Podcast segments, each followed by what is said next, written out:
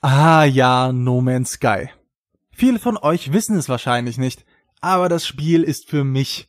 Mich allein.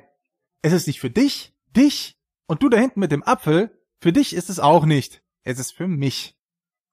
2016 erschien das Spiel und erlebte einen der heftigsten Shitstorms der aktuellen Generation. Vollmundig angekündigte Features gab es nicht und verbuggt war das Ganze auch. Die Gamer liefen Sturm und man hatte das Gefühl, Armageddon steht vor der Tür. Naja.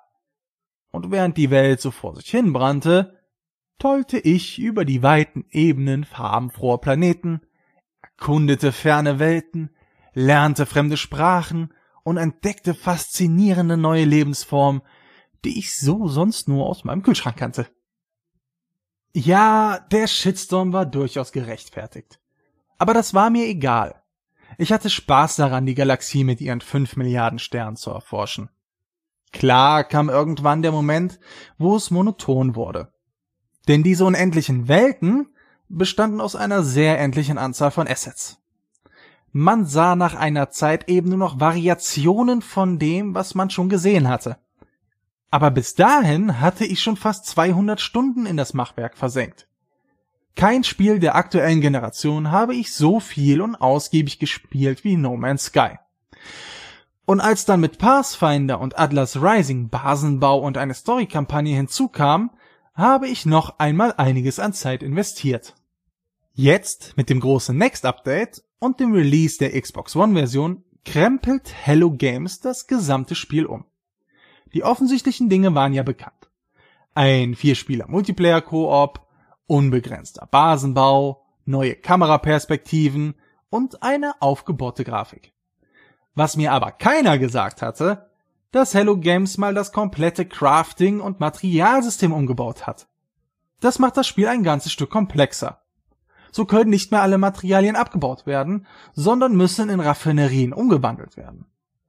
Ich hatte vor dem Update ein wenig die Sorge, dass mich die Begeisterung nicht mehr packen würde, da ich bereits so viele Stunden mit No Man's Sky verbracht hatte. Aber Next macht aus dem Spiel ein vollkommen neues. Für Wiedereinsteiger wie mich einfach perfekt. Da No Man's Sky kein echtes Ende hat, erzähle ich euch eben, was ich so alles gemacht habe, um mir eine Meinung bilden zu können.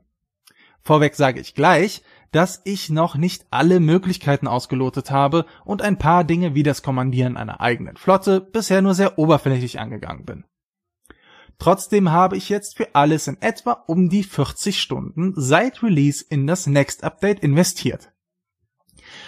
Da ich schon über 200 Stunden in die Erforschung der Welt investiert habe, konzentrierte ich mich in Next hauptsächlich auf die Neuerung.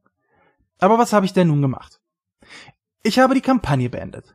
Zumindestens bis dahin, wo sie mit den anderen Hauptaufgaben verschmilzt. Die Kampagne wurde übrigens auch noch einmal überarbeitet. Man sollte aber keine zu hohen Erwartungen an sie stellen. Dann habe ich mich auf einem schmucken Planeten mit meiner Basis niedergelassen, mich ausgiebig mit den neuen Möglichkeiten des Craftings auseinandergesetzt, einige Stunden im Multiplayer verbracht, meinen eigenen Frachter ausgebaut, Fregatten auf Missionen entsendet und Handel betrieben. Nach der ganzen Zeit ist eines klar.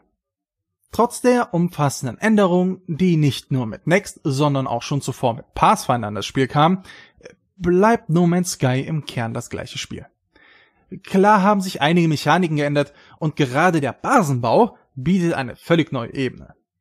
Aber No Man's Sky ist eben ein Exploration Game mit einem starken Fokus auf Grinding.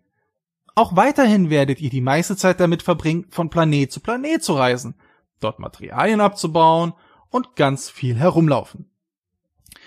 Und auch wenn die Grafik schöner ist und es nun auch mehr Assets gibt, werdet ihr auch hier schnell hinter die Fassade der prozeduralen Generierung der Welten blicken. Fazit. No Man's Sky Next macht vieles anders und bringt das Spiel nun endlich näher an das, was Hello Games einst vollmundig ankündigte.